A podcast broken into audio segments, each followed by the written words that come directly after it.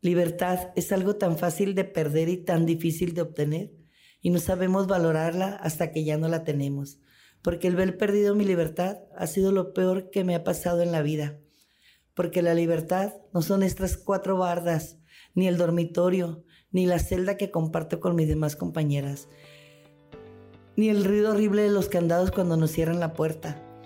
La cárcel para mí ha sido el estar separada de mi familia y sobre todo de mis hijos el no poder estar con ellos cuando más me necesita, el no poder alimentarlos si tienen hambre, el no poder estar con ellos cuando están enfermos. Eso para mí ha sido mi mayor cárcel y mi mayor castigo.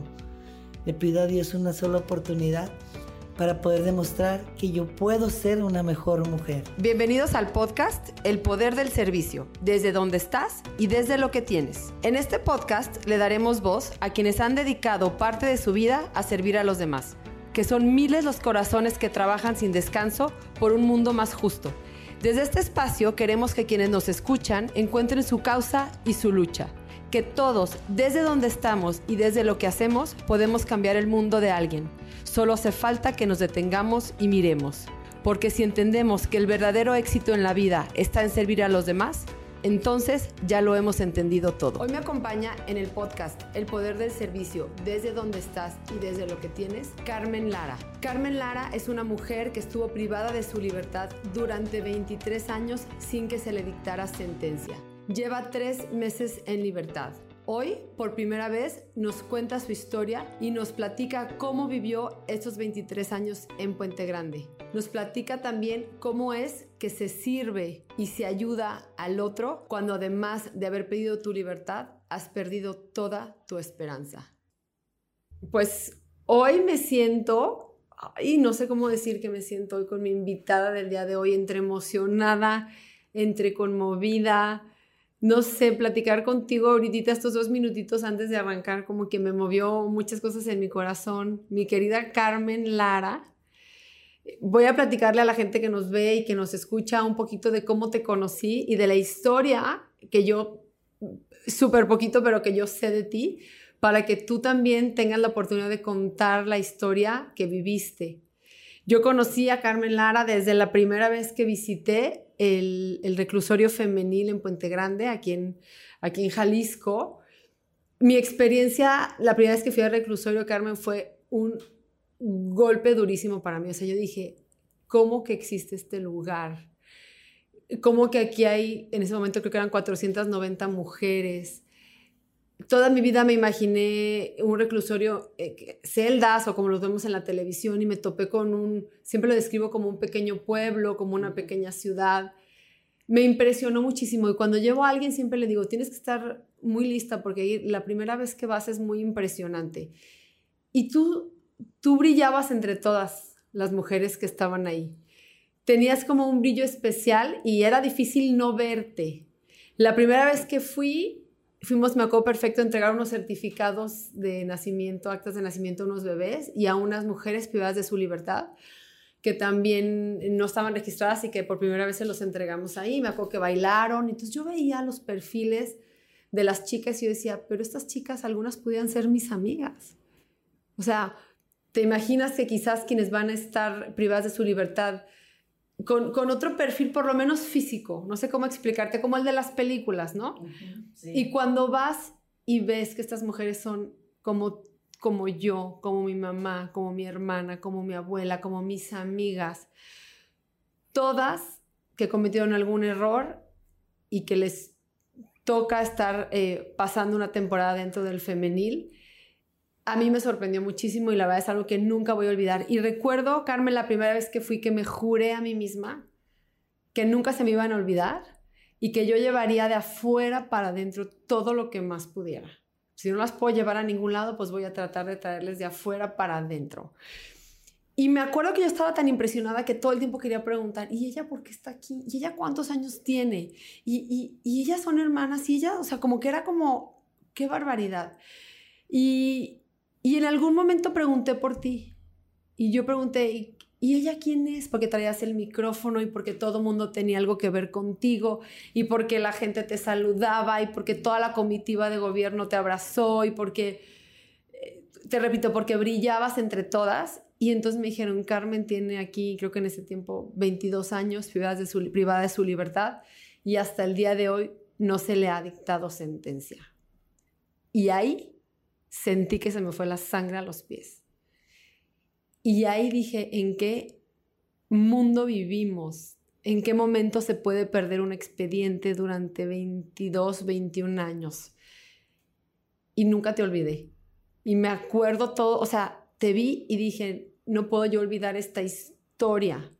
Y después volví a ir a un certamen de belleza y te vi siendo, tú lo, lo eh, eras como la anfitriona, pero parecías la reina más grande de ese lugar y te movías como pez en el agua. Y alguien por ahí me dijo, y Carmen ya no quiere ni siquiera salir. Carmen ya tiene su vida entera aquí, Carmen aquí tiene a sus amigas, Carmen ha hecho otra familia aquí adentro. Y me acuerdo que dije, ¿cómo? ¿Cómo no va a querer salir? ¿Cómo no va a querer volver a encontrarse con su familia? Y, entonces después, en otra visita, alguien me dijo, ya está a punto de salir. Y luego supimos que entró una cadena de televisión a, a hacer un documental respecto a tu caso. Y a través del documental, yo aprendí un poquito de tu historia. Una historia que yo quiero que hoy tú nos cuentes de viva voz. ¿Cómo fue tu historia? ¿Cómo es que llegas a, la femenil? ¿Cómo, ¿Quién te lleva a tu caso? ¿Por qué el caso no avanza? La parte de tu familia para mí ha sido muy fuerte cuando escuché lo que, cómo reaccionan desde afuera, cómo lo vives tú. Quiero dejarte de veras el micrófono abierto para que te desahogues, para que nos cuentes, para que nos platiques quién es Carmen Lara y cómo es que hoy por hoy está aquí. Bueno, muchas gracias, buenas tardes. Michelle, gracias por invitarme, gracias por ser alguien importante para ti. Pues yo te puedo contar la mitad de mi vida en la cárcel. 23 años duré detenida. Eh, dejé a mis hijos chiquitos y ya salgo y ya están casados eh, con hijos. Yo 10 nietos que no conocía. Eh, y para mí fue muy impactante el salir. Y como tú dices, porque yo hice una familia, yo me, me mi, mi vida había sido el femenil, 23 años de mi vida metida ahí y quieras o no te acostumbras tanto a estar ahí, a depender de todo, a, a, a saber que, que tu expediente ni siquiera lo encontraban, a saber que no, era, no estaba sentenciada, entonces no esperabas, esperabas, una libertad para mí era imposible. Una libertad para mí estaba lejísimos. Y como tú dices, eh, me sentía, fue tanto, es tanto eh, tu, tu privacidad de tantas cosas y, y, nosotros, nuestra vida cambió allá adentro desde el momento en que, en que entró esta administración. Mm, se nos volteó a ver, porque nosotros estábamos olvidadas, nosotros no podíamos comer fresas, nosotros no podíamos comer piña, nosotros no podíamos comer uvas, menos guayaba. Olvídate que te comieras un pedacito de piña.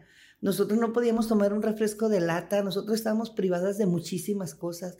Nosotros no podíamos tener, salir después de las seis y media de la tarde, ya tenías que estar encerrada en tu, en tu dormitorio. Eh, es privarte de muchísimas cosas.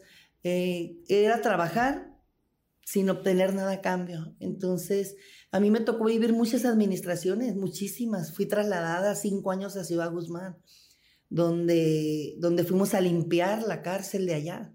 Fuimos a limpiar como si fuéramos obreras, a limpiar, a, descombrar, a, todo. O sea, a mí me tocó, a mí no me pueden contar nada de ahí que yo no, que yo no lo haya vivido. Para mí fue una experiencia, a lo mejor cuando llegué, muy difícil, porque te separas de tu familia y al detenerme a mí detuvieron a toda mi familia también y quedas totalmente desamparada. Más de las leyes, más de los juzgados, más de olvidadas de todas, porque fue muy difícil el, el, vivir, te puedo decir 23 años se dice así fácil, pero vivirlos es toda una vida, es toda una vida. ¿De qué edad entras? Yo tenía 37 años. Y duras 23 años. Y eres la mujer privada de su libertad con más años en el estado de Jalisco, ¿es así correcto? Es, así es. Y ahorita que leía tu semblanza, me puse chinita cuando dice, cursé la primaria en tal lugar y la secundaria y la preparatoria dentro del reclusorio femenino. Sí, así es. Tiene, pues aprovechas el, el, tiempo y yo lo aproveché como tú dices para bien, porque yo me considero, me, considera, me consideraba ya una líder, pero una líder para bien porque fundamos, hicimos el, el, ballet folclórico, hacíamos obras, hacíamos obras pequeñitas con los recursos que nosotros teníamos en aquel tiempo, porque en verdad eran tantas las necesidades y aparte era, era una sobrepoblación gigante, llegamos a ser casi 800 internas. Hubo un tiempo en que dormíamos de 16 en una estancia para nueve personas. Mm. Entonces, son etapas que vas pasando, vas pasando y, y afortunadamente la sociedad, desafortunadamente la sociedad no se da cuenta de muchas cosas, pero afortunadamente hubo este cambio que, que, que voltearon a vernos. Y de verdad a ti, a ti te tocó. Nosotros cuando recién iban ustedes nos asustábamos, no nos queríamos ni acercar, porque teníamos prohibido acercarnos con, la, con las personas que nos visitaban. Y cuando empezaron a, ir ustedes a, hablar con nosotros, a, tratarnos como personas, pues para nosotros se nos, era algo, algo formidable, algo que no lo habíamos vivido. Y, y es muy difícil estar en la cárcel, es muy difícil vivir, vivir en la cárcel. Más si no sabes vivir, si no sabes convivir, tienes que adaptarte a, a 12, a 12 compañeras de diferentes caracteres, de diferentes maneras de pensar, de diferentes todo, y adaptarte a las reglas de vigilancia, ah, porque vigilancia... Todo el tiempo. Exactamente, entonces siempre quieren estarte aplastando, siempre quieren humillarte, siempre quieren ser, ser lo que ellas, aunque no tengan la razón, tú tienes que obedecer. Y por miedo a que te, a que te, te segregaran, pues haces todo lo que te dicen, porque porque nosotros no contábamos. Lo que te decían, muchas, no todas, voy a, voy a especificar. Y había unas que te decían, ubícate, fíjate en el lugar donde estás, eres una presa. Entonces, el llegar que ustedes y, y tratarnos como personas, imagínate cómo nos sentíamos. Un día en la cárcel, yo te puedo platicar, es tan monótono, es, es tan... Pero a pesar de eso, somos mujeres luchadoras y emprendedoras que, que desde adentro pudimos sacar a nuestros hijos adelante. Eso me impacta. De una o de otra manera, unas tejiendo, unas bordando, unas cortando zacate, otras tirando basura, otras en los talleres, otras en la cocina, unas haciendo bolsas. A ti te, ha tocado ver todas las manualidades que, que, las muchachas, a lo mejor había gente, por ejemplo, como yo, yo no sabía ni tejer, yo no sabía ni agarrar una aguja, yo no sabía hacer nada. Y fui y aprendí muchísimas cosas ahí que fue de la manera que yo pude ayudar a mis hijos porque los dejé muy chiquitos. O sea, tú trabajabas adentro, te pagaban adentro y mandabas dinero a tu casa. Exactamente. Yo trabajaba, trabajé en la cocina, trabajé en la tortillería, trabajé en el reciclado, trabajé en, en costura, bordando, tejiendo. Mm, aproveché todos los cursos que nos daban, cursos, cursos de repujado, cursos de manualidades, de lo que fuera y, y, aparte, por ejemplo, para mí el, el, hacer la secundaria y la preparatoria fue un logro muy grande que, que, que, obtuve y lo hice para mí, porque me empecé a querer y a valorar yo misma, porque entras sin quererte, entras, entras como si fueras las olvidadas de Dios, eres y empiezas a, a ver y, a, y a, a través del tiempo a saber que sí vales, que como mujer, que sí, que puedes, que puedes sacar a tu familia adelante porque trabajando con las manos, con el sudor, como, como uno pudiera, sacábamos a nuestros hijos adelante. Y no nomás yo, casi la mayoría de las mujeres que están eh, detenidas en Puente Grande hacen todo eso. Ahorita hay más empresas, ahorita ya está, ya hay que, que como, como ragazza, muchos, muchos empresarios que ya van, ya voltearon a ver al femenil y eso es muy bueno porque es otra fuente de trabajo para que la, nosotros las mujeres podamos estar un poco más tranquilas. ¿Por qué? Porque en los juzgados estás olvidada. No puede ser posible que después de casi 23 años yo no tenía una sentencia, Michelle. ¿Y quién? Yo siempre, cuando cuento tu caso y, y cuando hablo del, del reclusorio, siempre digo, si uno afuera, con ciertos recursos, ¿no? Tiene que andar persiguiendo a su abogado para el tema que tú quieras que traigas, ¿no? Y cambia, yo oigo que ya cambié de abogado y es que el otro abogado me hizo y es que no sé qué. ¿Cómo una mujer desde adentro exige justicia? ¿Qué hacías? ¿A quién le hablabas? ¿Quién era tu, tu enlace con los juzgados? Yo ni siquiera conocía a mi abogado de oficio. Jamás. Jamás.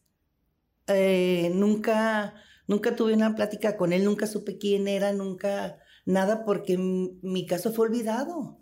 Mi caso fue olvidado, fue un, uno más del montón que, que hay. Y afuera, una amiga, una hermana, alguien que agarrara el caso y persiguiera y que buscara que... Nadie porque pues no tienes a nadie, tu familia toda, toda estaba en unas en Ensenada, unas en Tijuana, otras entonces la, la economía de, la, de las personas no te da para que, ah, vente y ve, haz esto. Yo, yo, la gente por ejemplo, yo, todos mis abogados eran de oficio, pues no tenía para pagar un abogado particular que, que en realidad tuviera de ir a, ver tu expediente, claro, revisar tu caso, exactamente. Pero no, o sea, y las que no tenemos, nuestros casos se van quedando y se van quedando como me quedo, se quedó el mío. Así, desafortunadamente. Pero lo peor del caso es que lo que me pasó a mí, todos los que venían conmigo salieron libres hace más de 10 años. Y esa es la parte que, que, se me hace que es un tema que se tiene que hablar claramente, ¿no? Y que se tiene que decir. Sí. O sea, a ustedes los agarran a un grupo de personas, es lo que tengo entendido, y bueno, acá quien lo llevan a la pena, a la de hombres y demás. Y a estas personas se les lleva un juicio, se les dicta una sentencia y salen 10 años antes que Antes que yo. Todos. Todos. ¿Había alguna otra mujer? Ella salió, había una mujer y salió a los tres años. Porque tuvo para pagar algo. Tuvo para pagar. Entonces era, era la manera en que podía salir. Y ellos también tuvieron para pagar. Yo no tuve para pagar y yo me quedé 23 años olvidada de, de todo el mundo, de la sociedad, de juzgados, de todo, porque no, no hubo quien moviera mi, mi expediente de verdad. Y, y, y te digo, te das por vencida porque dices, ¿qué hago? ¿Qué hago? No puedes hacer nada. Y sin sentencia, peor. Entonces, pues no sabes si, si te vas a ir, si no te vas a ir, cuándo te vas a ir, que no sabes nada, estás en el limbo. Y, y así duró mucho tiempo. Imagínate casi 23 años sin sentencia. Híjole. Y platícame un poquito de tu último día afuera. Que era, eh, bueno, ya desde que tienes treinta y tantos años, tenías hijos chiquitos, todos chiquitos. ¿Y qué pasa ese día? O sea, no dicen ni algo, o sea, te, los detienen y no vuelves a salir. O sea, no hay como que regresa, vamos, nada. Yo lo, siempre me saqué a mis hijos adelante, yo sola fui una madre soltera. Y vendía cena, vendía comida, vendía lo que, lo que se pudiera. Tenía cuatro hijos que tenía que sacar adelante, como como fuera. Y, y, yo limpiaba casas, iba y, y, a mí, por lo que a mí me detuvieron es porque yo estaba limpiando la casa de ahí pero, o sea, yo no sabía qué había, qué no había, y no investigas, ¿por qué? Te pago, limpias esta casa, ¿cuánto me cobras? Estás, estás y te vas.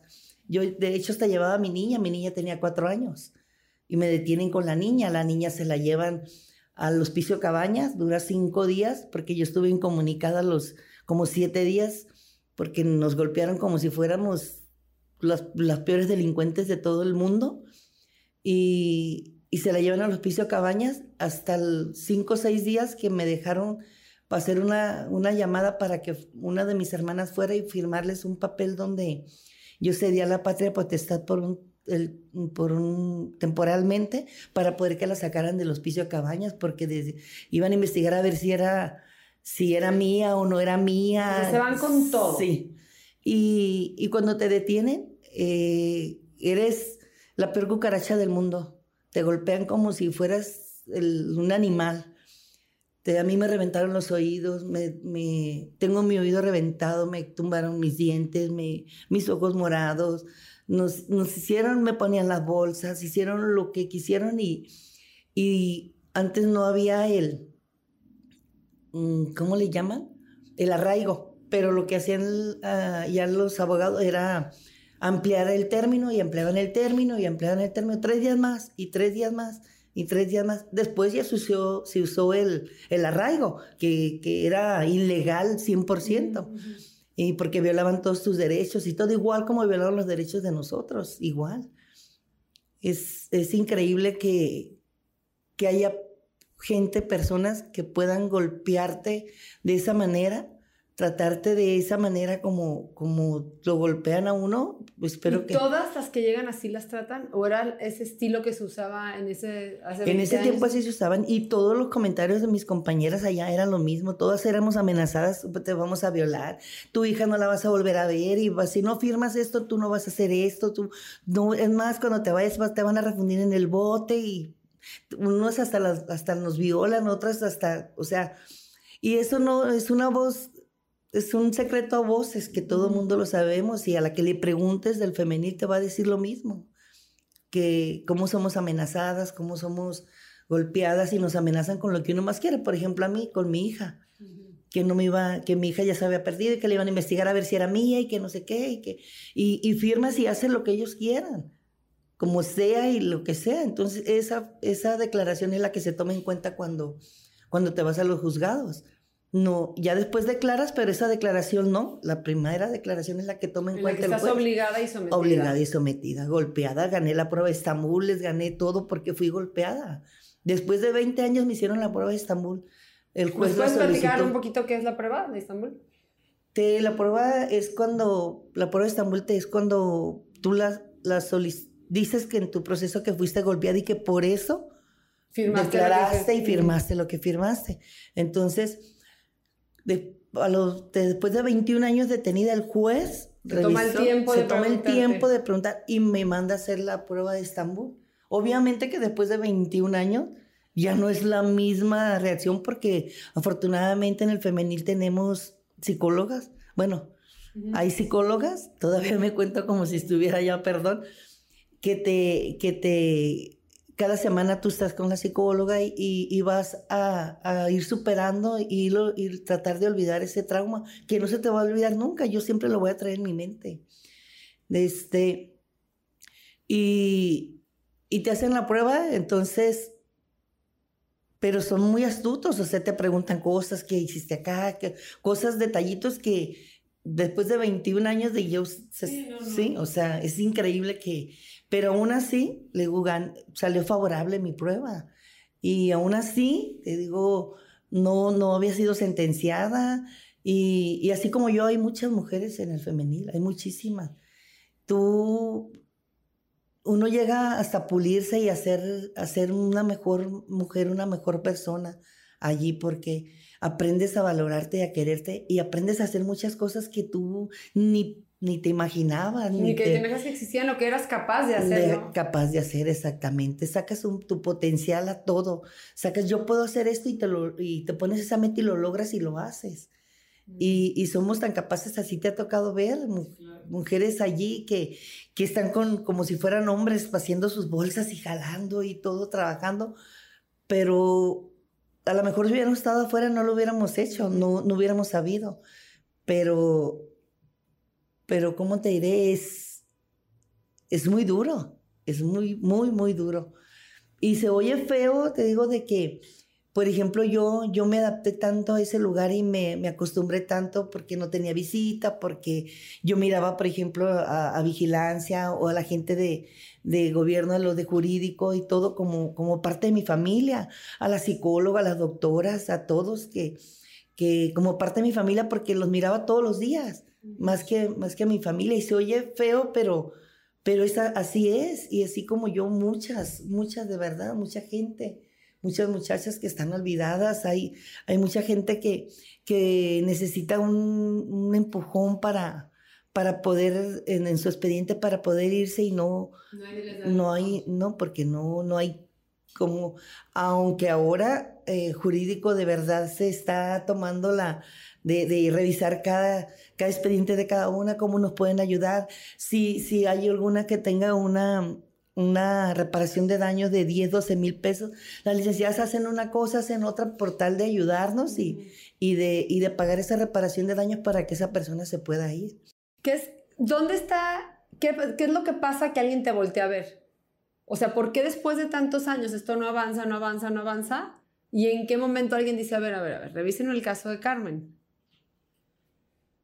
Pues iban muchas, iban muchas mm, periodistas, me hacían entrevistas por radio, me hacían, por ser la mujer que tenía más años en el estado de Jalisco privada de la libertad.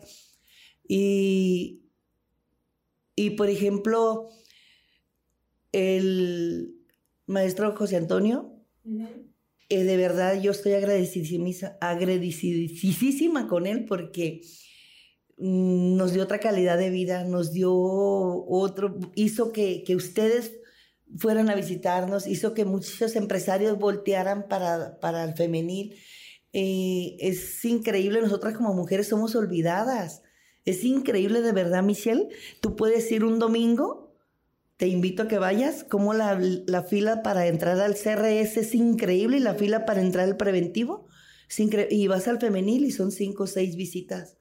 Eso es lo que me... Fue de las primeras cosas que aprendí cuando fui que alguien me platicó justamente que vas y ves a las señoras como en las películas con sus bolsas, porque les llevan sus cigarros, sus tacos, todo su comida, lo que quieren, todo. Y me platicaron porque fuimos mi queridísima Joana, que tanto la quiero y ella ha sido mi, mi, gran compañera en este caminar de, de, las visitas al centro de reinserción, que claro que me lleva 20 vueltas de ventaja, yo sé que, y yo sé que tuvo mucho que ver Joana, también en, tu caso, me queda clarísimo. Y este, que me decía que fuimos un 10 de mayo, no, sé si te acuerdas, un 12, 13 de mayo a celebrar, que les llamamos allá al Juanga, y me dijeron, el 10 de mayo llegó un solo pastel. O sea, hay 500 mujeres. ¿Cuántas te gusta que sean madres? Y llegó un solo pastel.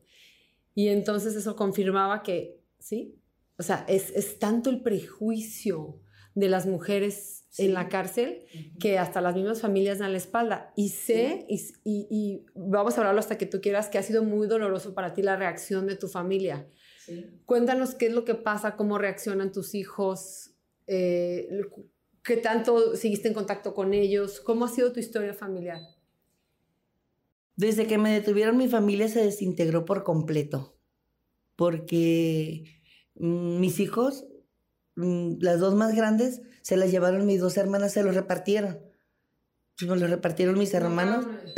Entonces, eh, ya no fue una familia unida. Mm, mis hijas, las más grandes, se fueron con una hermana en Senada, con otra, la otra que seguía se fue a Tijuana, y los dos más chicos se quedaron en Culiacán, una en Mazatlán y la otra en Culiacán. A ver, ¿lo que pasa contigo es en Culiacán o es aquí en Jalisco? Es aquí en ah, Jalisco. Sí. O sea, no es como que te trajeron de Culiacán acá. No. Ah, No, no. Sí, yo viví aquí. Mm. Y. ¿Se reparten a los hijos? Se reparten a mis hijos. Imagínate. Eh, pues de estar acostumbrado a estar con su mamá, con hacer su, sus tareas, estar al pendiente, ir a la escuela, ir a todo, o sea, se les acabó todo a ellos.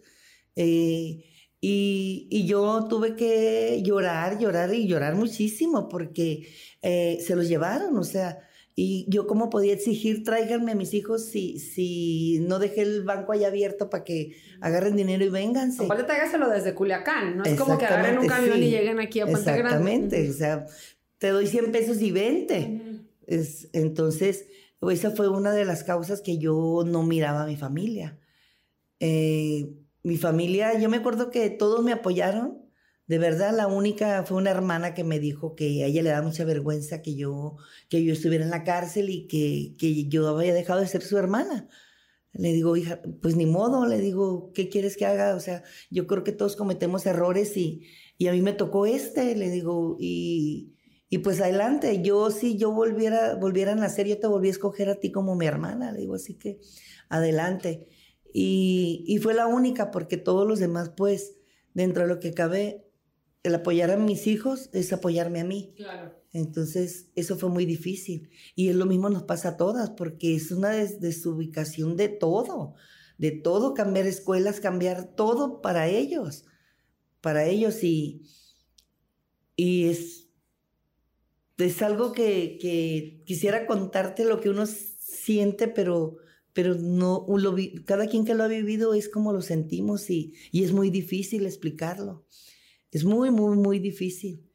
De verdad, yo, yo viví muchas cosas, muchísimas cosas conocí muchos, muchos mandos que, que de verdad te hacían la vida imposible, conocí muchos directivos que, imagínate 23 años uno, otro, otro, otro, otro, y, y que por ejemplo te violaran tu derecho como mujer de trasladarte a un lugar sin, sin ningún motivo, sin nada, nomás porque querían.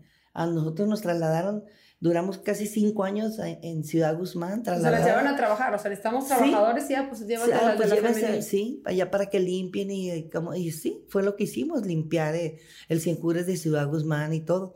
Ahorita los traslados es si tú quieres, te puedes ir. Y si quieres, te dan la oportunidad de que te vayas dos, tres meses a que... A que Sí, si te gusta y todo, entonces te puedes ir, pero de acuerdo contigo, no de que, a ver, vente tú, eres... ¿Y cómo elegían a las que se fueron a Ciudad Guzmán? ¿Así nomás? Así nomás, por los de ella. ¿Pero a, cuántas se llevaron? La vez que me trasladaron a mí íbamos 49 para Ciudad Guzmán y 50 para Vallarta, porque era una sobrepoblación de, de casi 700 y feria llegamos a hacer.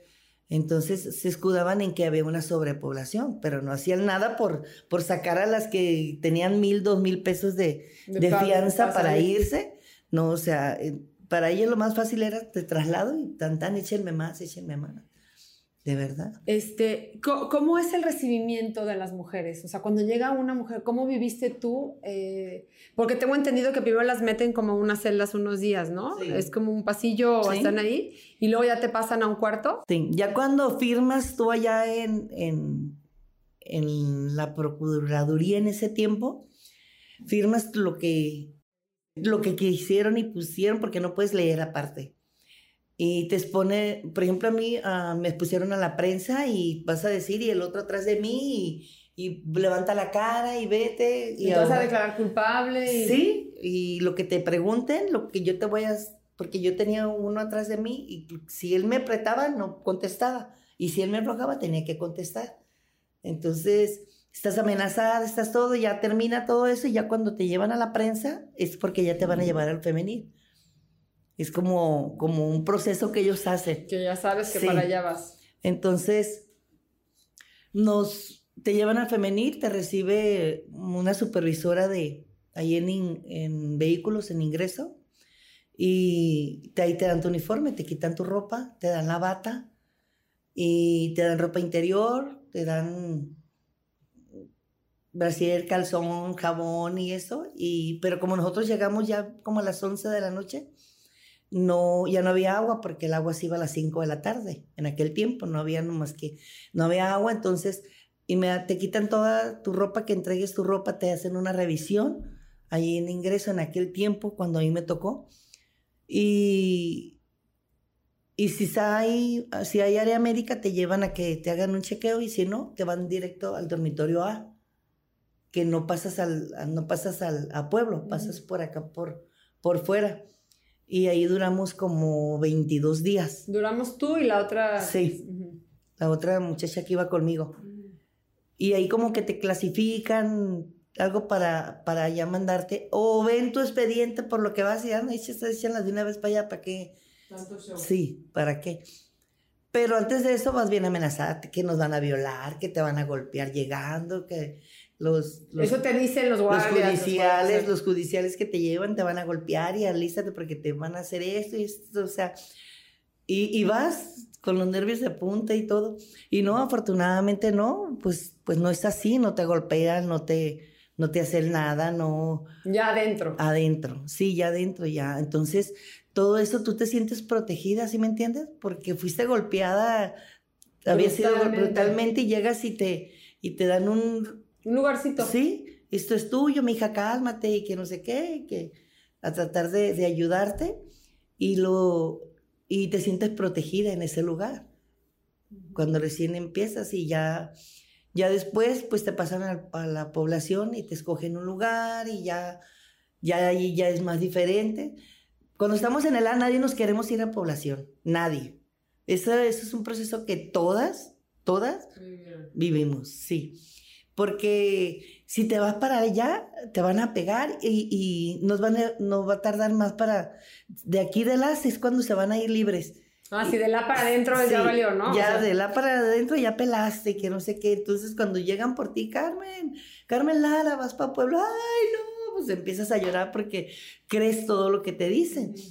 Y pues ni modo, tienes que empezar, imagínate si me hubieran tenido 23 años en el A, me muero Sola, en soledad, porque ahí estás solita, ¿no? Sí. O sea, son menos personas. Sí, sí, o sea, son ingresos, son los puros ingresos ahí, son cuatro dormitorios y, y está chiquito, está chiquito. Yo cuando pienso en, en- en la vida de las mujeres privadas de la libertad, en donde realmente han- lo han perdido todo, Todo. ¿no? O sea, pierdes tu familia, pierdes tu trabajo, pierdes tus amigos, tus hijos, tu, tu- tus estudios, o sea, Todo el mundo se enfada de ti, se enfada. o sea, se te acaba todo, ¿no? O sea, Todo. siento que es la, un momento impresionante de vulner- vulnerabilidad del ser humano porque no te tienes más que a ti.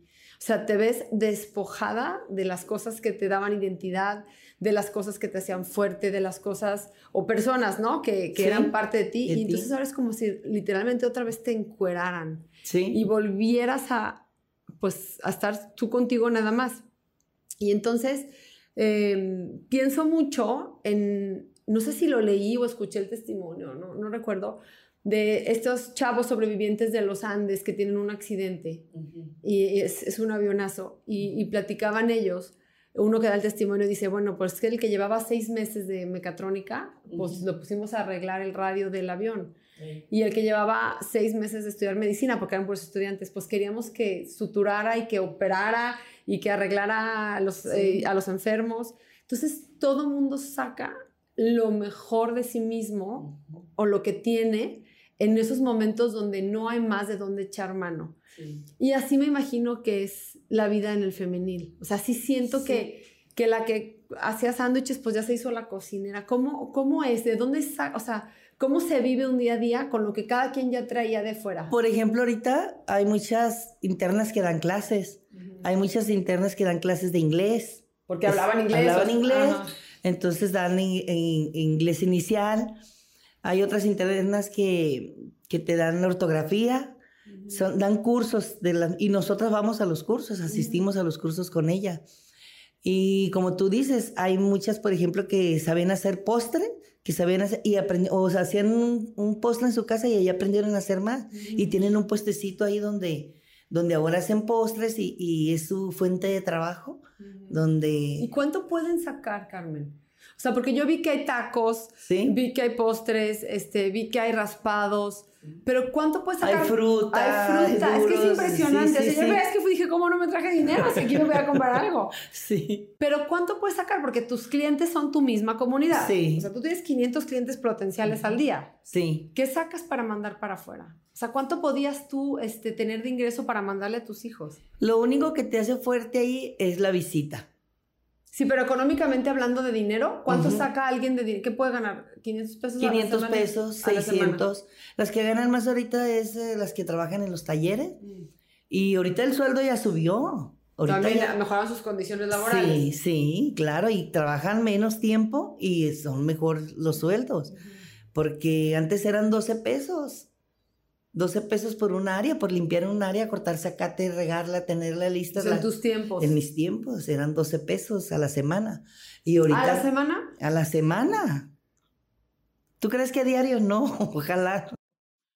Pero ahorita ya, ya mejoraron los salarios y, y como te digo, cada una, por ejemplo, yo, yo emprendí a tejer y llegaba, lo que hacía es irme a la a enseñarle a, la- a las que llegaban de la, que, que no estuvieran pensando y haciendo y torturándose como yo cuando llegué.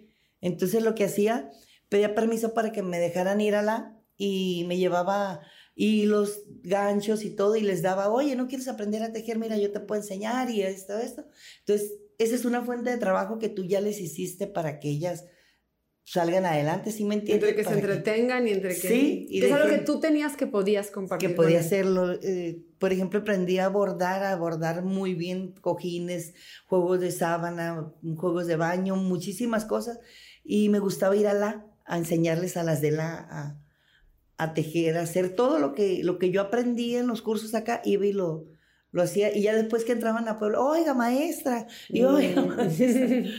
Entonces, un, por ejemplo, para lo, de, lo del reinado, Pues me encantaba el reinado, es algo que es una noche inolvidable, es algo que... Me acuerdo que, no sé si tú alguien dijo... Una noche de libertad. Es una noche de libertad. Sí, yo lo dije, para, es una noche de libertad para todas nosotros y lo esperamos como, como ya ni la, ni la Navidad, ni el Año Nuevo, ni nada. Para nosotros el, el día más hermoso y más bonito y, y, algo increíble para nosotros es el reinado, que, que sal, nos hacen sentir que no estamos en ese lugar que porque aparte, digo, para los que nos están escuchando o viendo, pues es que es un evento hermoso, es como la Miss Universo del centro de inserción. Y la reina sea de su, su corona, la que sigue, porque aparte hay mujeres guapísimas. Sí. Y con cuerpazos, jovencitas. sí. Que también tengo entendido que ha bajado muchísimo el, la edad y que cada vez entran chavitas más jóvenes. Algo que me ha podido a mí muchísimo. Sí, la verdad que sí. Pero bueno, en el, en el, en el certamen de belleza, eh, el gran Aurelio Lozano, que jala muchísimo y las, las de verdad las, les mete una producción. Es, sí, sí, es una noche en la que sí puedo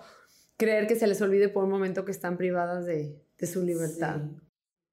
Carmen, ¿cuál ¿volviste a ser feliz alguna vez? ¿A sonreír allá adentro? ¿O realmente sí murió una parte tuya que nunca volvió a revivir? Claro. Yo creo que murió medio corazón mío. Y el otro, el otro hacía la lucha para, para salir adelante y para... Buscaba hacer las cosas que me gustaba hacer.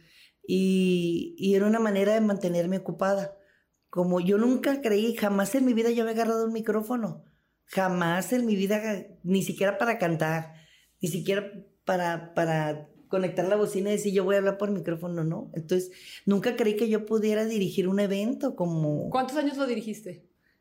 Como 18. ¡Guau! o sea... Sí.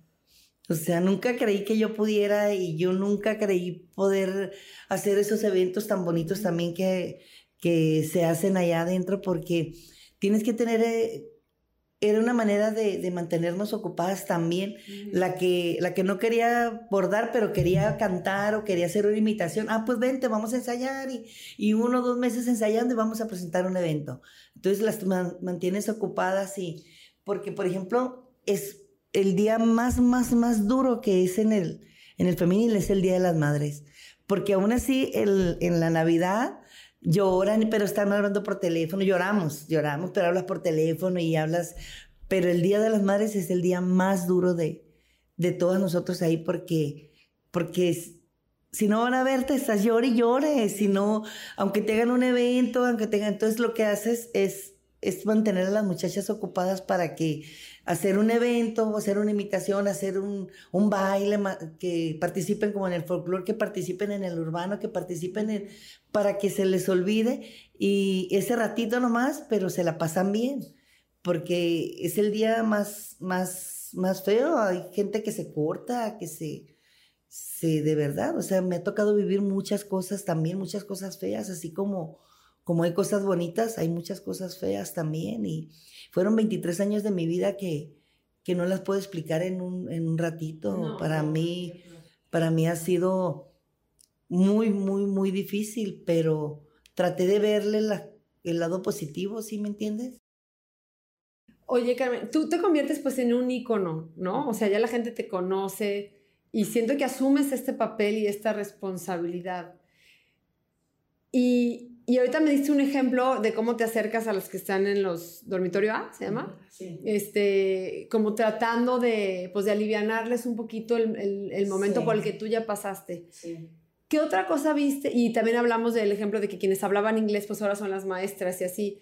Que justamente de eso se trata este espacio, ¿no? Desde lo que yo tengo y soy, ¿cómo puedo ayudar a las demás? ¿Qué otros ejemplos nos puedes dar del servicio dentro del, del, del femenil?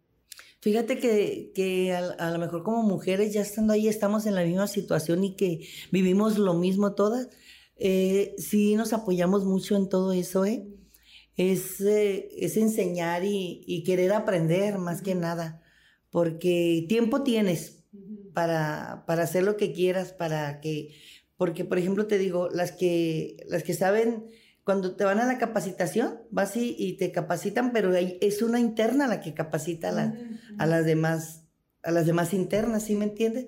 Por ejemplo, cuando pusieron el taller de bolsas, nadie sabíamos qué hacer, cómo, cómo hacer una bolsa artesanal. Entonces, hubo permiso para que, para que fueran y enseñaran a las muchachas y una las que enseñaba a las otras.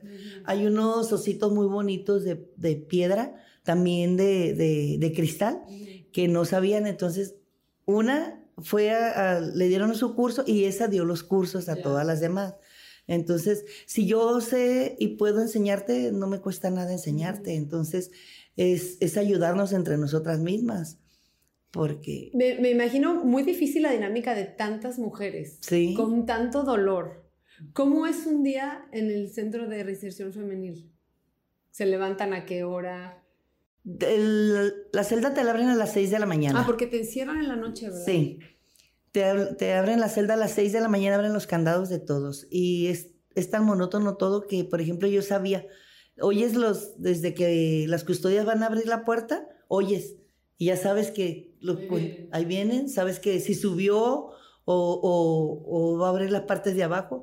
Es tanto todos los días que ya sabes si subió o ah, cada, cada, movimiento, cada... movimiento.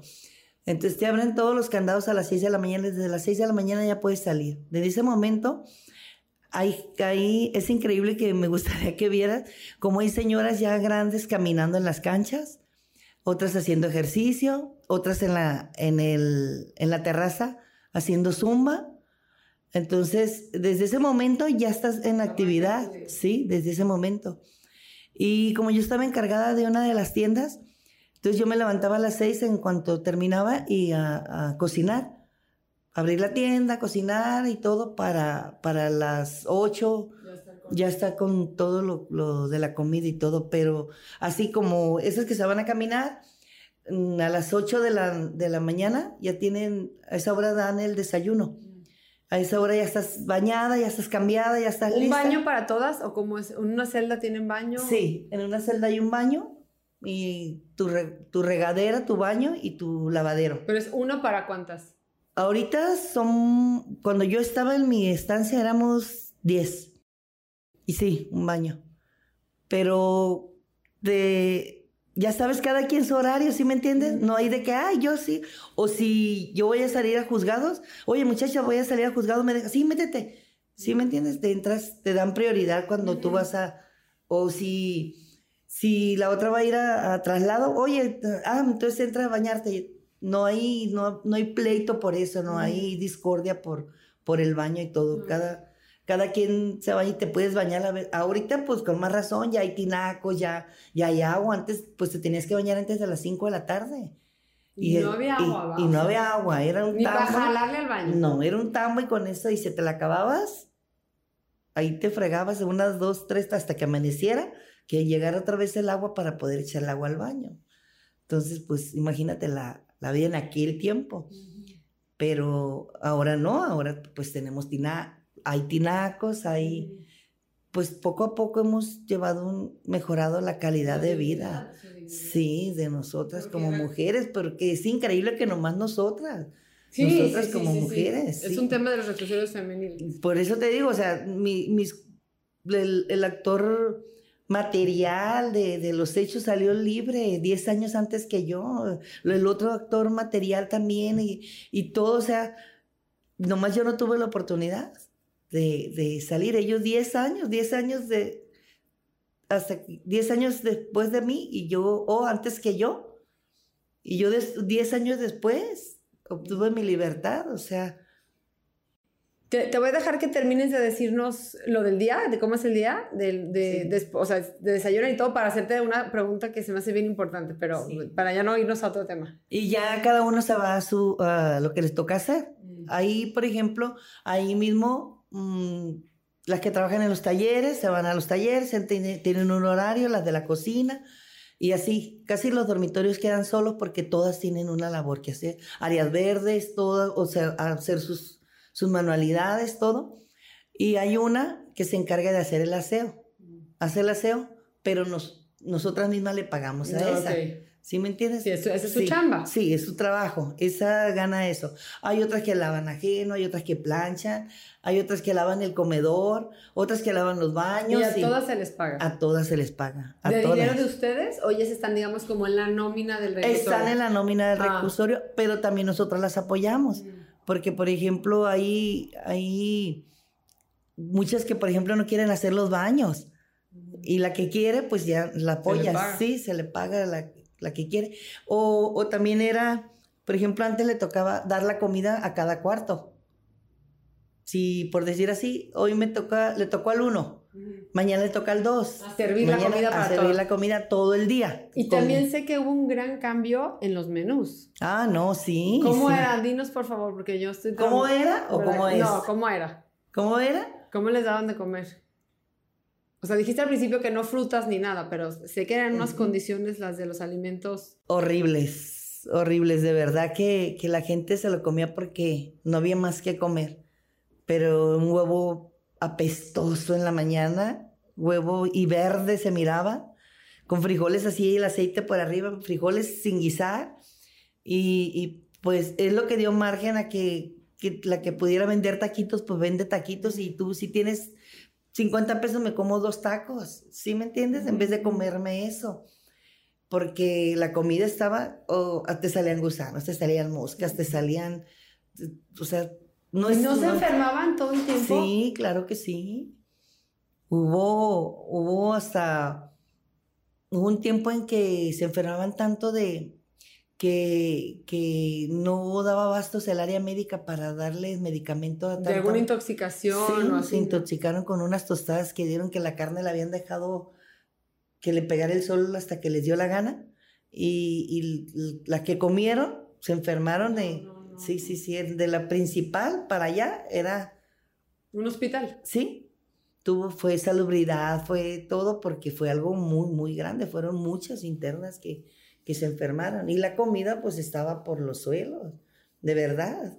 No, y ahora ya hay dieta para los niños, hay para las personas diabéticas, para las personas hipertensas, cada quien tiene su, su, su, Sus menús y sus, sí, comidas, y para toda la población, y, o sea, hasta los niños, las papillas de los niños, los más chiquitos, Wow. o sea, del Sandy, ¿qué te puedo decir? Sí, Está no, hermoso, Sandy, sí, no, sí, es la sí. estrellita de... Sí, la verdad que sí, Sí, y, y fíjate, el- el- los niños es la alegría del femenil también.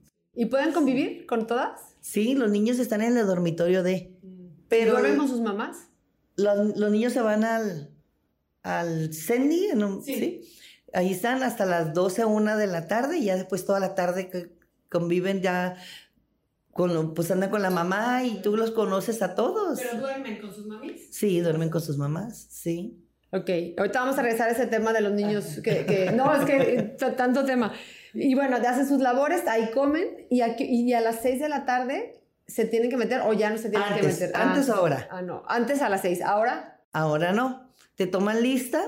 Haz de cuenta que nos toman lista a las 8 de la... 7 y media de la mañana es la primera lista. Y saliendo, el cuarto que le tocó la comida, el desayuno, porque es desayuno, comida y cena, le toca al cuarto. Al, si le tocó el 2, Ah, va a cumplir con los tres horarios. ey, el 2, ya saben las muchachas si se van al desayuno en cuanto termina la lista, para cuando sale la lista ya está el desayuno en el dormitorio. Entonces ya la que va a comer agarra desayuno y todo y se va a sus, a sus A sus a actividades sus- del sí, día. a sus actividades del día, lo que va a hacer. Y por mientras las que, las que van a tener visitas se van a arreglar y eso, que son muy poquitas, porque ahí la visita grande son los domingos nomás. Y te puedo decir que se llenan 10, 15 mesas de, de la terraza y son muchas. ¿Y solo pueden visitarlo los domingos? No, tenemos, dependiendo del dormitorio, es el, el día que te toca. Y a la hora que nombran lista por última vez, nombran lista y todas a sus cuartos. Sí, de- después de la otra lista, la comida se vuelve a dar a la una de la tarde. Ujú. Ya la que tienen dieta vas directamente a la cocina porque firmas un- donde, donde te están dando tu dieta, recibes tu dieta, firmas y a comer. Y se da a la una de la tarde. Y la otra lista es a las tres, a las tres y media de la tarde es la, la segunda lista. Y después una a las seis, O sea, todo el tiempo sí. Y la otra a las diez y media. ¿Y ya las te encierran. ¿Diez y media? Sí, a las diez y media. Son cuatro listas. Y te encierran porque literalmente ponen candados. Sí, un candadote grandote. Pero son cadenas. Alguien me dijo que se ven unas cadenas. No, no son cadenas, es, son unos pasadores Mm. grandes que traen un, un hoyo y meten el candado. Y, pero un candado grande ya no, no se mueve, no se puede abrir. Oye, y en estos 23 años que estuviste, ¿nunca nadie se fugó? No, para nada. No. ¿Ni intentos de fuga? No. Pero sí me imagino que mil... Lo piensa. Sí, claro, lo sí, o sea, mil estrategias. O sea, Sí, que ahorita yo agarro a este, le doy un golpe, me corro, me sí, hago... me- corro y barraganco, pero no, no. Cuando yo, con todo el tiempo que yo estuve, no. Ni intentos no, ni ni fugas. intento. Nosotros nos daba coraje porque, por ejemplo, cuando se fugó el Chapo, eh, pusieron las cámaras, nos pusieron cámaras y, y los horarios, por ejemplo, antes nos encerraban a las 11, 11 y media, viernes, sábado y domingo. Y cuando se fugó el Chapo, nos encerraban a las 10 y media. Nos quitaban ya no. Ah, o sea, salieron Sí, perdiendo. pero salimos perjudicados porque aquel se fugó y nosotros qué culpa teníamos. Sí. No puedo creer. Y tampoco te tocó un... ¿Cuál es la palabra, Carmen? Cuando se levantan todas. Motín. Motín. Sí, sí me tocó. ¿sí? ¿Y ahí Sí. qué pasa? ¿Hay un motín y qué? ¿Qué se... Por alguna causa, me imagino, Sí, ¿no? pues a mí me tocó el motín cuando, no sé si, si tengas conocimiento, cuando sacaron un funcionario, un, un, directi- un director como, ¿cómo les llamaban? Fiscal les llamaban antes. De este, sacó a dos internas que se las llevó a pasear, ¿no? Pues por ahí debe de estar en los, En los, sí, en las notas. Sí, en las notas. ¿Cómo qué año sería? ¿Hace mucho o recién? mm, hace, como, hace mucho, como el 2002, Mm. 2000, 2000 Yo así que recién 2003. ingresada tú. Ay, casi. Una de ellas se llamaba Rocío y la otra Madeline. Se las, las sacaron a pasear, las llevaron al Canelo.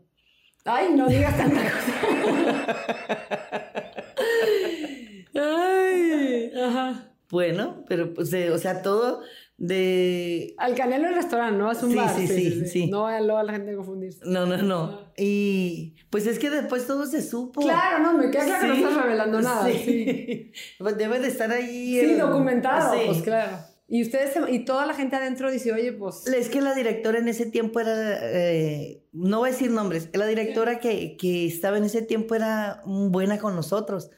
Entonces cuando, cuando pasa eso, haz de cuenta que nos dicen la- las mismas, la misma que andaban con estas que sacaron, que, que querían sacar a la directora y que vámonos, a- no, no nos vamos a dejar y que no sé qué, que Ah. jugaron con nosotros, ¿sí me entiendes? Ustedes para defender a la directora. para defender a la directora que no, no, no, no, no, no, y entonces nos la sacamos a la directora de gobierno y la llevamos a la, a la terraza. Y, pero ya después de ahí, queremos a la presa y que no sé qué. y que... Entonces llega una de, de vigilancia y nos dice, a ver, vengan para acá, así, así están las cosas. Y ustedes no, no pueden, no, porque viene de arriba, no nomás, es, porque le estaban echando la culpa a vigilancia, ¿sí me entiendes? Que ella los había sacado pero la, la, la oficial se defendió y dijo que no, entonces se descubrió todo, entonces, pero por mientras se hizo el motín. Agarramos colchones y quisimos quemar colchones y que ah, no. o sea, sí la sí, sí, sí, sí, sí, se hizo en grande. Wow.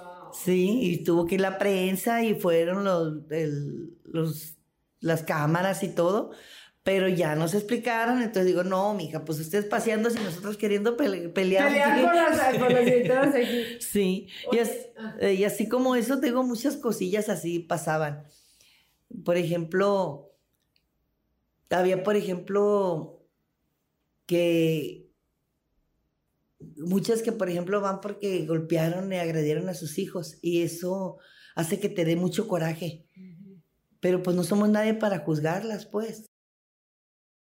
Exactamente, entonces sí te da mucho coraje, ay, porque tú, tú lo que te desvives por tus hijos, entonces ves eso, pero, pero aprendes a, a, a, entenderlas porque están igual que nosotros allá adentro, están igual, sufriendo igual que nosotros, padeciendo a lo mejor de diferente manera cada una, pero está detenida igual que nosotros, entonces no, ya eso para nosotros no importa, Sí, sí. pero en ese momento sí te da mucho coraje.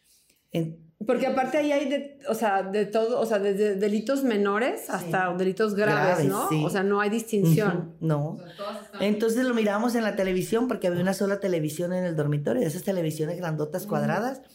mirábamos ahí, ya sabíamos que venían. Entonces lo que ocasionaba eso era que, que cuando la miraban, por ejemplo, que llega, tenía que llegar a, ingreso, ya la estaban esperando y la aventándole botellas y todo porque eh, te daba ese coraje. Y lo que hicieron fue no nos dejaban. Ya no anunciarles nada. No, no nos dejaban ver las noticias. Podíamos ver lo que las novelas y todo, menos las noticias. Entonces se evitó muchas cosas con eso, pero, pero le digo, pues no somos nadie para juzgar a nadie. Ahí todas somos compañeras y, y todas tenemos que remar para, para el mismo lado porque si remamos para diferente nos hundimos, de verdad. Yo me imagino que, te, que tuviste muchísimos porqués en tu cabeza durante años. ¿Por qué a mí? ¿Por qué yo? ¿Por qué estaba ahí? ¿Por qué me tocó? ¿Por qué no tengo dinero? ¿Por qué no tengo abogado? ¿Por qué mis O sea, ¿cuándo, eh, ¿cuándo entendiste tú para qué estabas ahí? ¿O, ¿O encontraste tú para qué? Sí, sí lo encontré.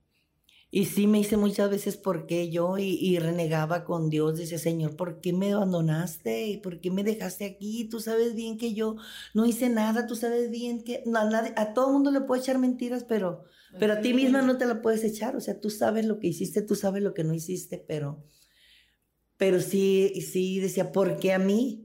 ¿Por qué, ¿Por qué, me está pasando a mí? ¿Por qué se acabó mi vida? ¿Por qué, por qué mi familia se, se, cansó, se enfadó? ¿Por qué esto? O sea, te haces muchos porqués, pero sí encuentras él.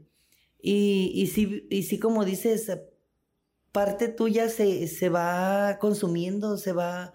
Ya no hayas si es verdad o es mentira tu vida, no sabes si, si vas a salir o no vas a salir, no sabes nada, o sea, es, es, muy feo estar en la cárcel, es muy feo. El día escuché que alguien decía que estar en la cárcel era perder además de tu libertad toda tu esperanza. Sí. Entonces me imagino que viviste... Uno como mujer, sí, más. O sea, a mí se me hace increíble, te digo, ¿por qué? ¿Por qué yo no puedo salir y por qué los que, que los mismos que vienen conmigo, los que actuaron, los que hicieron, los que ejecutaron todos y salieron. O sea, yo, ¿por qué no? ¿Por qué no? Diez años de, de, de mi vida fueron 23 años de mi vida, muchísimos años, muchísimos, de verdad. Y, y te adaptas tanto a estar allá que, que lo extrañas. Es increíble que lo extrañes. Después, sí. ¿Y quiénes fueron tus ángeles ahí adentro? Para mí no hubo otro ángel más grande, por ejemplo, que, que la señora Joana, el, el maestro Pérez Juárez, eh, Ángela, tú, de este, la, una diputada que fue y habló y, prometió y habló, hizo todo lo posible para que vieran y, y se, se, enfocaran en mi caso. No sé ni cómo se llama, pero la verdad se le agradece. y nunca me voy a cansar de agradecerles de verdad. Este, el, que, el que hayan volteado a verme y que, que hayan dicho vamos a ayudarla. Porque yo escuché a la señora Joana que, que le dijo al, al, maestro Pérez Juárez, vamos a ayudar a Carmen, tenemos que ayudarla, ya, ya, ya no, porque una de las veces que fueron yo estaba triste, estaba triste porque allá le, llevamos, le llamamos el carcelazo cuando, cuando entras en depresión. Ah, te da para abajo. Ajá. Sí. Y, ay, no, es que trae el carcelazo, anda, échale ganas y que no sé qué. Y, y estaba muy triste, ¿y qué tienes? Y, y me dice, Yona, ¿qué tienes, Carmen? Te, te veo diferente, es que estoy triste. Le digo, ya, ya me cansé, ya me enfadé, ya, ya todo lo que hago, le digo, ya no me, ya no me agrada, ya no quiero hacer nada, ya, ya. Y te vamos a ayudar, Carmen, a salir y que no sé qué. Y, y, eso fue una luz de esperanza. De verdad que no creí que fuera a alumbrar, no creí que, que, que fuera a ser cierto. Para mí no, era increíble. ¿Sí me entiendes? no, me queda claro que Joana es un ángel a donde va.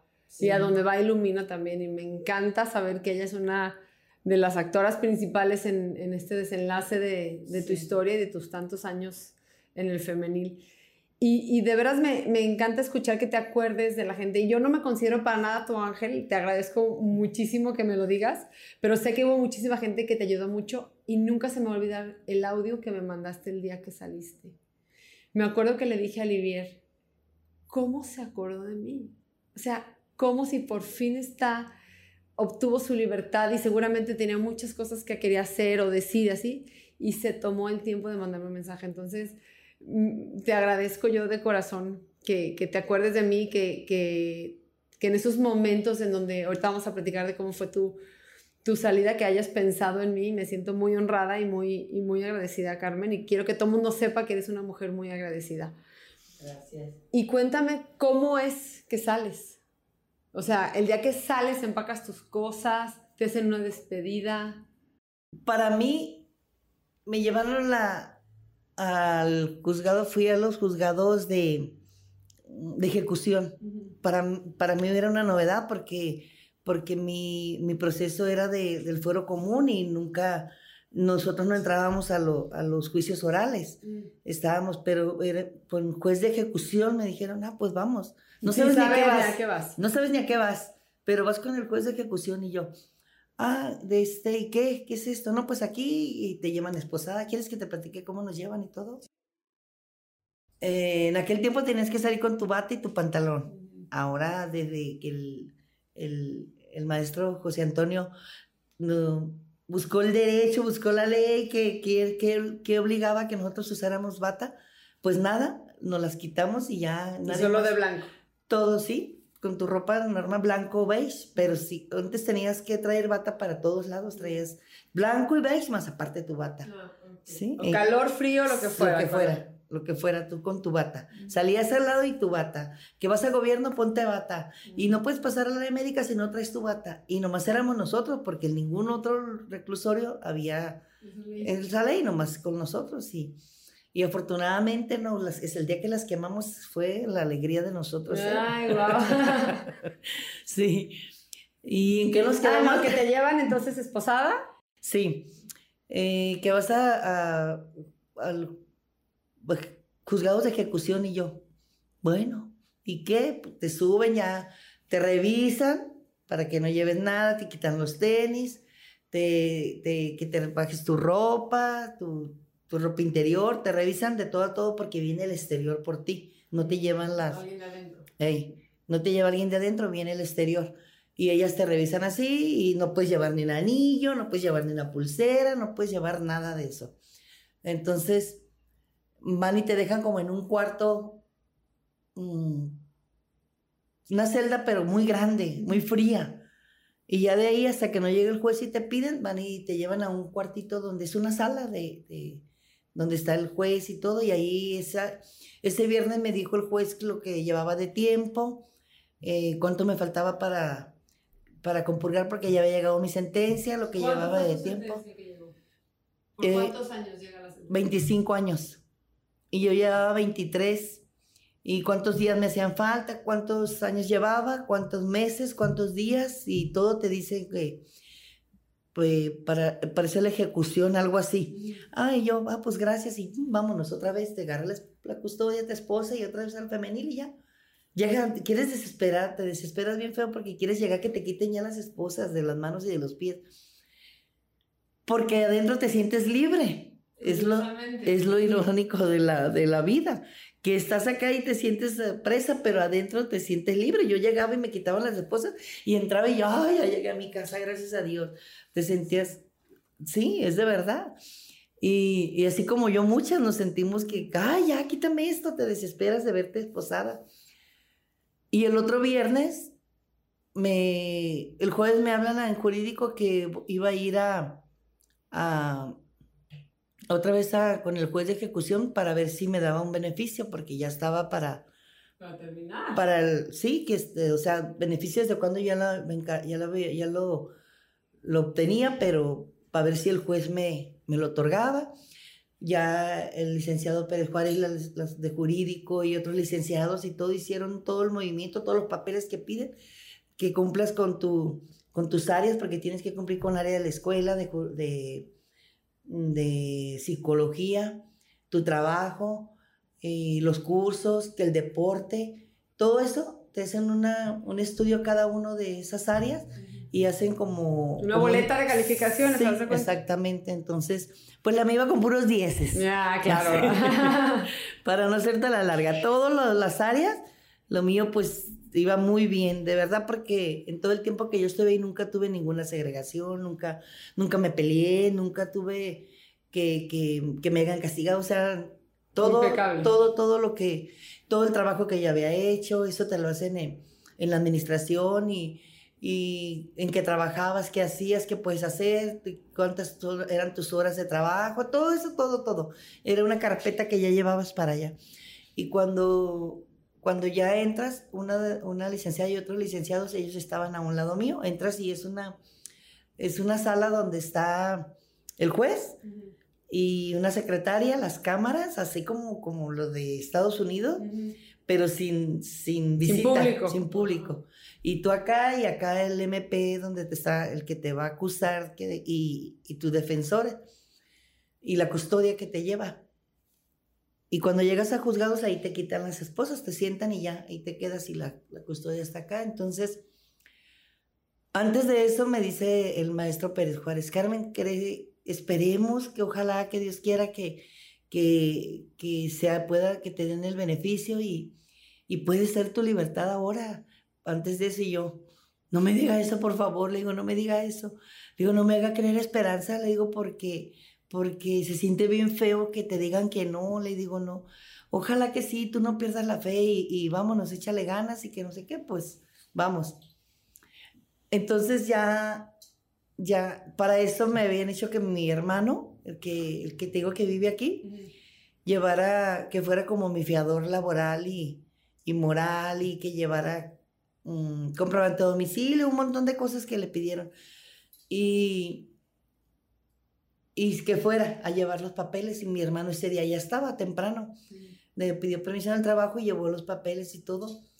Y, y pues ya empiezan a alegar los, el, el, MP que no, que por qué me iban a dar un beneficio, que todavía que, y, los abogados de acá, no, claro que sí, tiene derecho y se le dieron un beneficio a los otros hace 10 años y empiezan los alegatos así de que... Y tú ahí en medio. Y yo en el medio, yo nomás viendo y, y bien sacada de onda, bien, bien nerviosa, mm, bien, bien incrédula y, y oyendo al MP que quería que pagara una reparación de daño de 400 y tantos mil dólares y, y, yo dije, ¿de dónde? O sea, ¿este qué le pasa? Bueno, pues, y entonces empecé a creer menos, ¿sí me entiendes? Sí, vas a te desinflas. Entonces, el juez te da la palabra y es donde yo le dije, yo quiero una oportunidad de vida nomás, quiero una oportunidad de vida. Soy una persona de una adulta mayor ya, tengo, tengo hipertensión, le digo, estoy casi por ser diabética, necesito una oportunidad de vida, quiero una segunda oportunidad. Digo, yo, yo lo único que quiero, le digo, es recuperar a mi familia. Es lo único. Y es mi pecado más grande, si fui o no fui culpable, son 23 años de mi vida que yo ya los viví aquí. Son 23 años de mi vida, le digo que, que pido una oportunidad como se les dio a los, a los coacusados míos. Le digo, es lo único que pido, pido una oportunidad de vida. Quiero, quiero vivir, quiero vivir porque ya estoy cansada de estar muerta y de estar olvidada. Y el juez me dijo, le, voy a, le vamos a dar la oportunidad le vamos a dar, vamos a ver y que no sé qué. Entonces sale y, y cuando estás en el juzgado te estás con las esposas, no te las quitan, estás de aquí. Y te... Ah, no, mentiras, sí te las quitan. Y, pero está la custodia aquí a un lado tuyo. Y ya terminan y hablan y que la reparación del daño y empiezan a pelear los, abogados de aquí con el, con el MP. Y, entonces le dices, eh, si, si si una juez le, les perdonó el, la reparación de daño a los otros, a ella también. que hay un derecho que, que todos tenemos igual. Y a mí, ¿por qué me lo había negado? Y me lo había negado una jueza, ¿eh? Una jueza mujer. Si a ella se los, a, él, a ella se los otorgó. Claro. Y a mí como mujer no me lo otorgó. Me lo había negado una jueza. Entonces, es, es increíble que nosotras como mujeres, otra mujer me haya negado habiendo todas las pruebas de que a ellos sí se los habían dado la, el beneficio de la reparación del daño. Entonces empiezan a alegar, alegar, alegar y ya te quedas tú y, y, pues no hayas, no hayas ni qué, qué es, porque hablan en artículos y que basado el artículo de este y que no sé qué, y tú nomás oyendo. El caso es para no hacerte la larga que cuando el juez ya determina y todo que estamos de acuerdo y están de acuerdo el MP y que no sé qué, y cuando te dice, desde este momento la declaro una mujer libre y soberana del estado de Jalisco. No, Michelle, sentí y que me quedé desde este y ordeno al oficial que se retire de este lugar que a la custodia le ordeno al oficial que se retire de este lugar porque no tiene que custodiar a una persona libre. Mm. Y yo así sentía que se me fue un color, se me venía otro, no la creía. Volteo y miro al licenciado José Luis que estaba atrás y nomás me hace así. Y yo, ¿qué? Ya eres libre. Y no creía, Michil, de verdad. ¿De verdad? Sí, ya eres libre. Se levanta el juez y nos levantamos todos, se mete y abren las puertas de, así como se cuentan las puertas de aquí, abren las puertas del juzgado y, y yo queriendo, volteaba, me sentía como, como que no era cierto y de, como, ¿sí me entiendes? Toda mi vida. Sí, sí, no, no, no. toda tu vida bloqueada, toda tu vida eh, frenada, toda tu vida sin ver más allá. Me abren las puertas y veo la calle, salgo a la calle, ya estaba licenciado, estaba la... Mucha gente había afuera, estaba el Canal 4, estaba muchísima gente, mi hermano. Entonces, pero de una salgo a la calle, ¿sí me entienden? Me abren las puertas y vas para la calle y, y eso para mí fue muy, muy impresionante, fue algo muy, muy, porque cuando te llega la libertad en el femenil, deja y te explico, a todas las muchachas compañeras mías que les llegaba la libertad, les hablan a jurídico o a locutorio y ahí les notifican, oye, te llegó tu libertad y que no sé qué, firman tu hoja y sales al, al pueblo como loca gritando que soy ya me voy, ya me voy, ya me voy. Y todos abrazarla y, y, entonces hay un, es un proceso que haces como de despedida, ¿sí me entiendes? Porque tu libertad te llega hasta las 7, 8 de la noche. Tienes el día para Tienes todo el día para despedirte, para darle, regalar las cosas que vas a regalar, empacar lo que te vas a llevar, guardar lo que tú quieras y, y cobrar lo que te deben o, hacer cerrar cuentas. Cerrar, cerrar el círculo. Y todo. Entonces a mí de ahí pues, me echaron para afuera y yo, ¿qué hago? ¿Qué voy a hacer? Y, y, y ya el, el, nos fuimos a, a las oficinas de, del maestro y mi hermano ya llevaba ropa mía porque ya le habían dicho que se llevaba ropa, pero yo no sabía. Entonces ya me cambié, no, pues ponerme un pantalón de otro color y otra blusa de otro color y mirarme afuera, o sea, no lo, no lo, no lo creía, no lo creía. Para mí era una emoción bien grande en mi corazón, algo bien increíble, algo de, de que, ¿sí me entiendes? De que en la mañana estaba detenida y, y como dos horas más tarde ya estaba libre. ¿Y no volviste? Mm, después de eso, como a la una, dos de la tarde, fuimos al femenil, pero ya fui como visita. ¡Wow! No, no, no. sí, ese mismo día. Fui como visita, me pusieron mi sello, entré, sí, entré por la, por, por, las visitas. Por las visitas. Pues yo así bien asustada, me recibió la directora Patti, ya me abrazó y todo, y, y ya pasamos todo, todo, pues yo no jamás había entrado por allí, jamás, pues salías por, por vehículo. Y, y esto es aquí, del sello, donde pasas que te revisan y, y todo hasta donde sales para entrar a gobierno. Entonces, cuando yo iba subiendo las escaleras de gobierno, salen todos los de jurídico y empiezan a aplaudir, Michelle. Y yo lloro y lloro y lloro. Pero tenía miedo volver. ¿Sí me entiendes? En ese momento tenía muchos muchas emociones encontradas, que decía, si me acaban de decir que soy libre, ¿qué estoy haciendo aquí adentro? Pero sí, sí quería ir y a la vez no quería ir, o sea, no, no, había muchas cosas así que en ese momento y, y no, no, no me alcanzaban las manos, los, la voz para agradecerles a todas ustedes, a, a, todas las, las, voluntariadas que han ido, que, que de una u otra manera eh, fueron, eh, fueron la pauta para que se nos escuchara y fueron la pauta para, para esta libertad, lograrla, esta libertad que, que se logró a, base de, del esfuerzo de todas ustedes, del esfuerzo de, de, del maestro Pérez Juárez, de los abogados, de todo, que, que, que fue una lucha que se logró, como, como dijo él, no me hicieron ni un favor Sí, no, no, no, no, no, me queda claro. Sí, no me hicieron, a mí ni el, ni el juez ni nadie me hizo ningún favor, o sea, era algo que yo ya, ya, por ley yo ya me había ganado, pero porque estaba olvidado mi, mi, expediente y si no hubiera sido por esa, que ya entraba la prensa, que ya entraba eso, porque antes no podía entrar la prensa, no entraba nadie. Entonces fue un motivo para, para que voltearan a vernos y se dieran cuenta de, de, de todas las mujeres que habíamos allí, que estamos olvidadas así como yo. Entonces, eso dio pauta mi libertad, imagínate. Entonces, yo ya no quería entrar.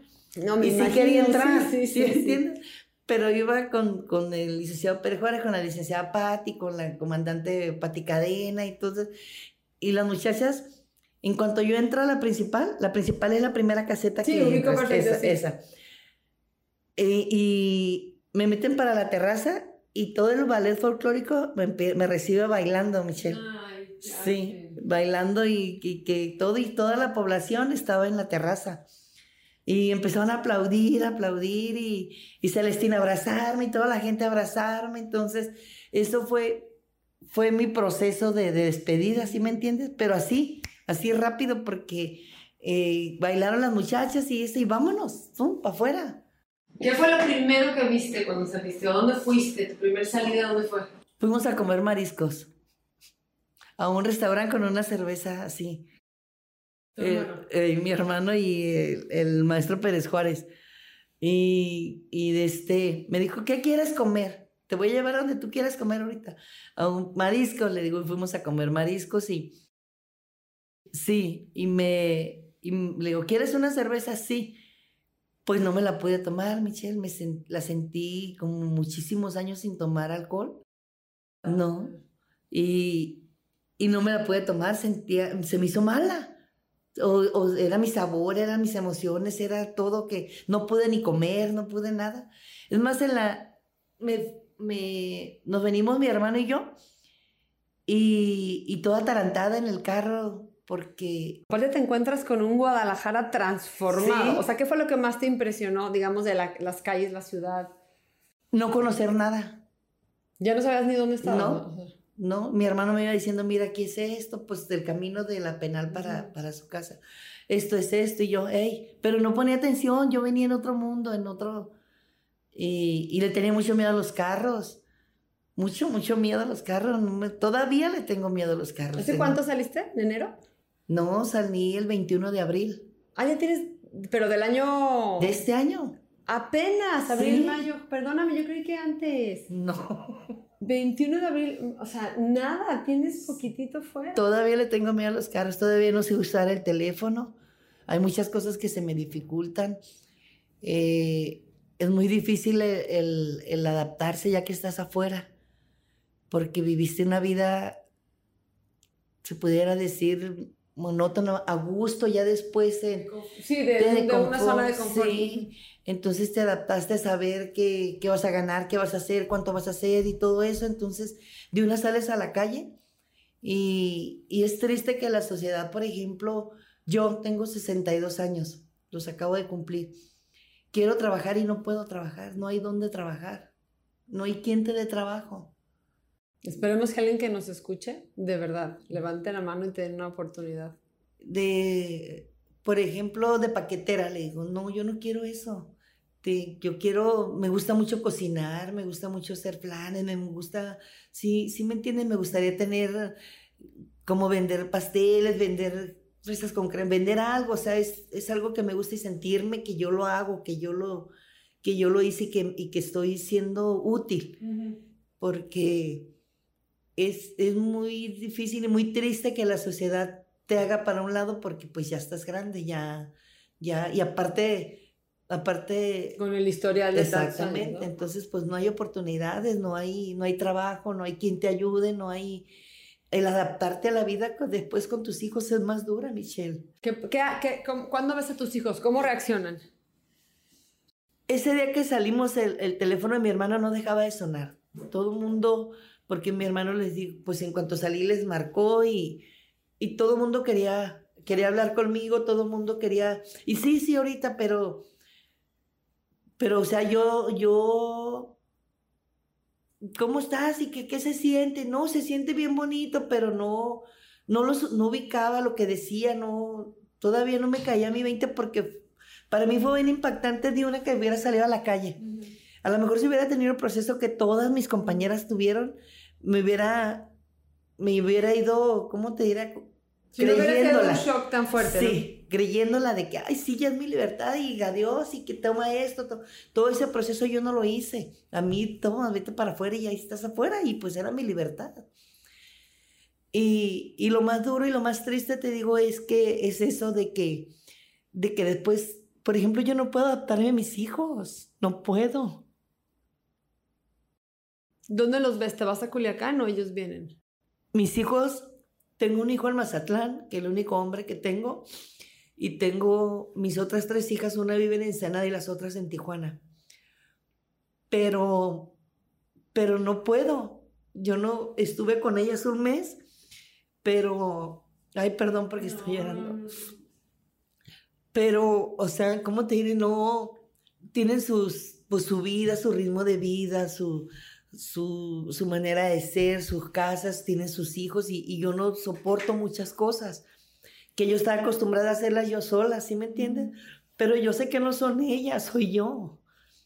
Soy yo, soy, yo sé que esto va a ser un proceso que no va a ser tan fácil. Son, tengo apenas tres, cuatro meses que, acabo está muy reciente Entonces, yo sé que soy yo, no, no, son ellas, porque yo soy la que vine a invadir ya su, su vida, su, su, su, ¿cómo te diré? Todo, todo, su casa, su, todo, y, y es feo no, no poder adaptarse, no poder estar, estar con la familia, no poder...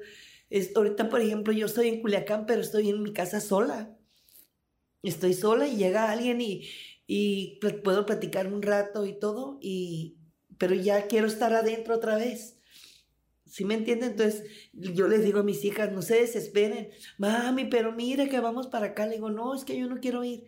Espérenme, no se desesperen, déjenme hacer este proceso. Tengo que, fueron 23 años, le digo, no lo puedo hacer en un mes, en dos meses. Pero lo que más me lastima es que, que hasta, hasta adaptarte a tu familia, adaptarte a tus hijos y que ellos se adapten a ti, para mí, para mí está siendo muy difícil, muy, muy difícil. Es, es increíble, te digo que hasta eso. Pero yo creo que, que, o sea, me gustaría que esto que tú sientes lo generalizaras a cualquier mamá que llega a vivir con sus hijos. O sea, no eres tú, no es tu proceso, no son tus 23 años. O sea, yo hoy por hoy, si mi mamá se viera a vivir conmigo, pues estaría yo feliz, pero después también sería como, oh, no, a ver, mamá, pero, o sea, creo que esto es, es, es propio de, creo que también está como muy reciente tu salida. Creo que necesitas eh, echar mano de una terapia probablemente, de un proceso diferente aquí afuera, porque me duele el corazón pensar que te vuelvas a encerrar. O sea, tanto quizás pedir tu libertad durante tantos años y ahora que la tienes, eh, vuelvas a encontrarte o te sientas más cómoda tú sola, ¿no? O sea... Pues sí, Michelle, pero no hay que hacer, no hay trabajo, no te dan trabajo, no haces, ¿qué puedes hacer? o sea, me siento inútil, me siento, me siento yo sé que no soy inútil, yo sé que yo puedo trabajar, yo sé que yo puedo seguir trabajando de perdida para mantenerme yo y no ser una carga más para mis hijos. ¿Por qué? Porque, porque sales así y, todo lo diste, ¿sí me entiendes? No, no saliste con, con un costal aquí de dinero, o sea, sales a, a ver, a buscarle, pero tengo 62 años, ¿sí me entiendes? No tengo las oportunidades de una chamaca que sale de 20, de 22 años. ¿Sí me entiendes? De 30, de 40 todavía. Carmen, pero yo creo que tú te las viste más negras adentro. Tú ya superaste lo, lo más difícil. O sea, yo quiero que tú te detengas tantito y te acuerdes tus noches, tus llorares, tu dolor, tu pena, tu, tu tristeza, tu frustración y ya lo superaste también vas a superar esto, pero tiene que tomar tiempo. Yo lo sé, yo lo sé, Michelle, pero si es triste, te digo. No, claro, claro, pero yo, yo soy una fiel creyente de, primero de, de, Dios. Sí, claro, yo también. Eso sería como mi, mi, mi, lo primero que te diría, ¿no? O sea, de la mano de Dios, en un diálogo verdadero de decir, ya salí, ya me tienes aquí, ahora ¿Para dónde? Creo que tienes mucho para dar, mucho para servir, mucho para ayudar, mucho para liderar. Creo que tienes un potencial enorme. Hay que buscarlo. Yo te voy a ayudar, yo me comprometo a ayudarte. Estoy segura que este espacio que va y esta conversación que estamos tú y yo teniendo va a llegar a muchísimos lugares y a muchísimos corazones y esperemos que alguien levante también la mano y te hagan una propuesta o salga alguna oportunidad y, ver la posibilidad de que sí también eh, recibas un, tipo de ayuda externa. O sea, también es más importante que tienes que comenzar, así como tuviste tus terapias estando dentro para sobrevivir al encierro, pues ahora tus terapias no para sobrevivir tu libertad, pero para vivir en plenitud tu libertad. Porque a ti el juez te dio lo que le pediste, una segunda oportunidad. Sí. Y de ti va a depender cómo se vive esta segunda oportunidad. Entonces, eh, creo que tú ya trabajaste mucho en ti allá adentro. Creo que Carmen, la que sale, es una mujer fuerte, es una mujer preparada, es una mujer eh, con su primaria, con su secundaria, con su preparatoria, una mujer llena de talentos, que seguramente donde te pongan lo vas a saber hacer bien, porque ya has estado donde no has sabido y has salido victoriosa. Entonces, yo prometo, y lo hago aquí, mira, públicamente, viéndote a los ojos, te digo que prometo ayudarte, vamos viendo cómo, porque sí creo que tienes que, que vivir esta segunda oportunidad plenamente, no en la angustia, no en la frustración, no sintiéndote una carga y no como me dijiste al principio, creo que fuera de micrófonos, no queriendo a veces hasta regresar al reclusorio. Imagínate. Entonces, vamos viendo, terminando esta conversación, vamos viendo por dónde le damos y yo sé que Joana nos va a escuchar y, y, sé perfectamente que, que, va a echarte la mano y tanta gente que te queremos, algo tiene que salir.